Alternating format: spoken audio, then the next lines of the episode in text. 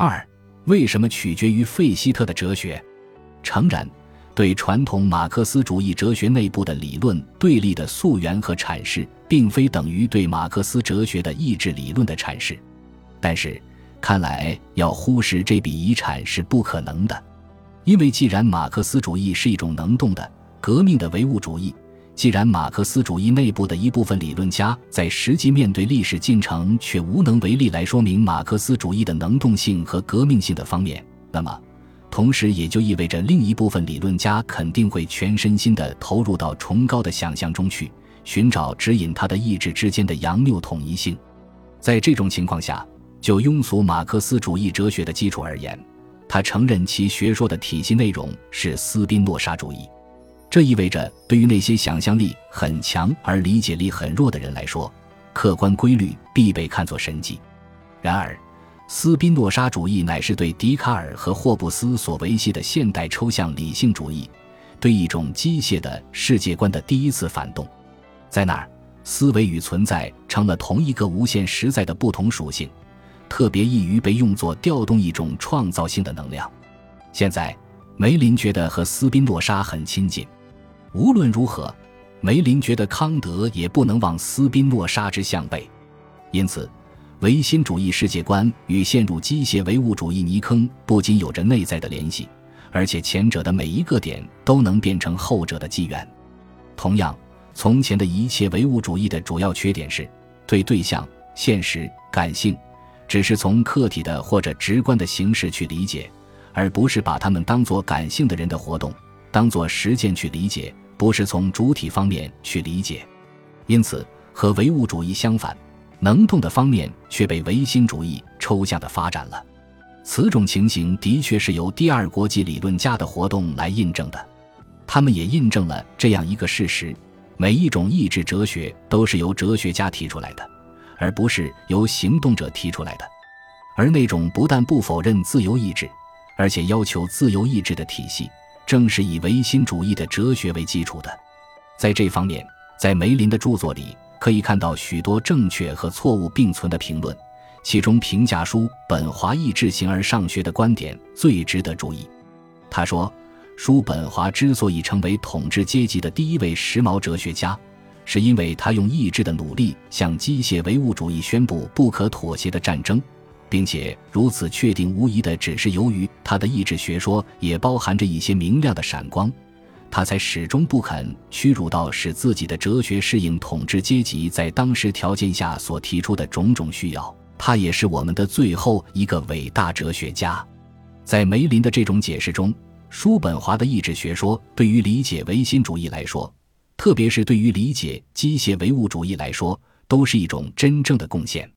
这里我们所以特别着重说真正的，乃是因为梅林的观点可以使我们认识到，如果马克思主义理论家不能在哲学世界观的基础层面说明能动的方面，那么在为机械唯物主义打开大门的同时，也为发展能动的唯心主义提供了入口。那种认为通过发展被唯心主义做抽象理解的能动方面。便能消解机械唯物主义的想法，恰恰是个简单的想法。正因为如此，梅林给予马克思的历史科学的评价是匪夷所思的。他说，马克思和恩格斯在历史领域里否定机械唯物主义，绝不意味着否定他在自然科学领域里的权利。否则，那就等于要把马克思主义从科学思维领域放逐到迷信领域中去，把自然科学包括在唯心主义里。即便是叔本华对此做法也会加以杖责。梅林说，马克思超过费尔巴哈的自然科学唯物主义，而奠定了社会科学唯物主义。他发展了历史唯物主义，同时拯救了德国唯心主义中超过法国唯物主义实际的一步的东西。不可否认，这是梅林的真正看法。然而，真正说来，梅林对马克思的这一评论并不构成本质的重要性。因为他根本上仍然沿袭所谓马克思身上人文主义和科学社会主义的矛盾，他将马克思哲学赖以为基础的东西归结为费尔巴哈的唯物主义，因此，梅林对于历史唯物主义的维护就不具有任何建设性意义。相反，他将历史唯物主义导入区隔于自然科学唯物主义的历史领域，将历史唯物主义与自然科学唯物主义的区隔理解成为准学科性的区隔，并且将历史唯物主义的使命看作是认识人类社会历史发展这种理论的权利，以它自身为基础，不需要与自然科学方法结合起来，一如它本身并无任何自然科学方面的要求。这样一来，马克思比德国的全部感性哲学的见识低得多了，因为在梅林看来。马克思哲学也取决于自然和历史的对立，好像这是两种互不相干的事物。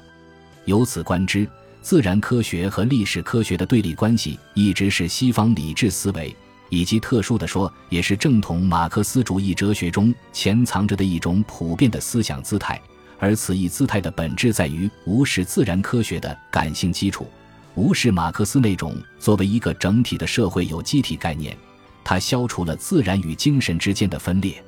所以梅林对马克思意志哲学的阐释，无疑同对叔本华、费希特、康德等人的意志哲学的阐释一样抽象，即没有克服抽象概念与具体存在的二元性。他根本无法做到这一点。最终，他将他对已经成为老人的叔本华的寂静主义否决。与他对预示哲学原理成为实践的行动指南的费希特意志哲学的感激混在一起，交织成他对以马克思的名义提出的革命意志问题的回答。梅林的著作令人吃惊地再度表明了如下情形：那些在法国以极粗野的方式落实的革命观念，在德国居然也允许得到自由表达。先前，马克思曾令人佩服地强调过这一点。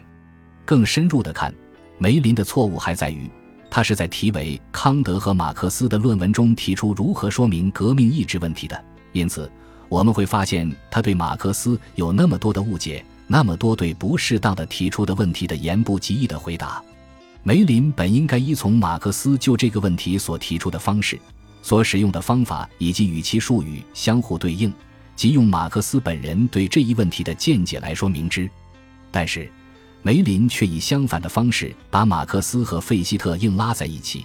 只满足于在无产阶级的子弟费希特的哲学之中寻找答案，并在此问题之外来决定它的真理性内容。在这里，梅林没有提到真正的马克思的观点，只是说到康德的盲目空虚，说到费希特从康德向上攀登历史道路，说到作为费希特和黑格尔的历史遗产的马克思和革命无产阶级。总之，梅林并不专注于他对马克思哲学的革命仪式本身的理解。至于他将在性质上不同的哲学概念规定性混为一谈，究竟是如何发生的呢？在这方面，人们知道，在费希特那儿，世界即非自我成了必须加工的材料，它有待于在绝对因果性和绝对能动性中得到改造。费希特用绝对能动的自我把握世界本质的努力。是以鲜艳的批判哲学为起点的。虽说这种体系曾经有过从先前强调行动、突出实践理性优先，而后发生了询问行动的根据之保守主义的转变，但是，一种以观念革命的面貌出现的哲学，对于马克思来说，它就是费希特哲学的特征。黑格尔早就认识到，这种体系的历史缺陷存在于自我和非自我的因果关系之中。就费希特的自我在他的哲学里所赢得的内容看来，其完全缺乏精神，其枯燥乏味。简言之，其十分笨拙，是异常显著的。与费希特哲学笨拙性质相联系的施莱尔马赫，至少也觉察到这种对世界的主宰也是机械的和技术性的。对马克思深入根本的来说，如果这种哲学的纯粹性只是相对的。因而与封建主义界限所体现的利己主义截然不同，那就没有必要对革命进行新的考察。而在梅林那里，费希特真实的情形就大相径庭于马克思的洞见了。不管怎么说，费希特对于梅林有不可抗拒的吸引力，却是不可避免的。其实，费希特有什么魅力呢？梅林的回答是：他从头到脚是一个革命者。既然他是这样一个人。梅林觉得应该根据这样一个人来判断他的言论。在费希特对德意志民族的演说中，梅林把演说的基本主题被梅林概括为对不可动摇的意志说来，没有什么是不可达到的，称为他给予了德意志民族现代再生以火的洗礼。其中最漂亮话中最漂亮的一句是：“具有性格和是德国的，无疑是意义相同的。”对于梅林来说，可惜不只是再也没有人读他，而且再也没有人给予应有的评价了。梅林对此是有痛苦体会的。这表现出在评价费希特这些言论的政治意义时，我们本来应该把它当作与德国市民阶级表现出的大量同情心一样看待的东西。他却经由梅林对那片浪漫主义思想意识的浓雾想入非非而被提升为崇高的东西。可是，如今塑造民族精神的历史发展却将其变为可笑。不但如此，崇高的东西变为可笑的仅在转眼之间。梅林为此表现得十分愤懑。无论如何，这意味着，假如浪漫主义就是意志它完全缺乏与某种原因的关系，那么。我们在这里便可看到梅林在另一处给予机会主义者拉萨尔以无原则的吹嘘的原因。费希特的自我所规定的能动性终将导致一个发生变化的世界，但不是通过自我心情和想象式的能动性，而是通过拉萨尔标榜顺应当前时机以及在工人之间进行鼓动的计划，这样就能在各种实在之间保持自己的立场，并通过他们之间的相互对抗而消除他们。这属于梅林之政治浪漫主义机缘论的本相，而无论如何，这也就是庸俗马克思主义的本相。庸俗恰恰就在于那种阐释的特征，它将经济因素与能动因素之间的关系主要看作是因果关系。在这里，哲学基础上的理论逻辑仍然表现为两个方面：一方面，就马克思的哲学唯物主义基础而言。庸俗马克思主义承认其学说的体系内容是斯宾诺莎实体唯物主义的。按照这种说法，任何意志理论最终都必然会导致决定论，但这不包括费希特的那个绝对自我。因而，在另一方面，他不得不在唯心主义的意志主义的基地上来领会革命意志和能动原则。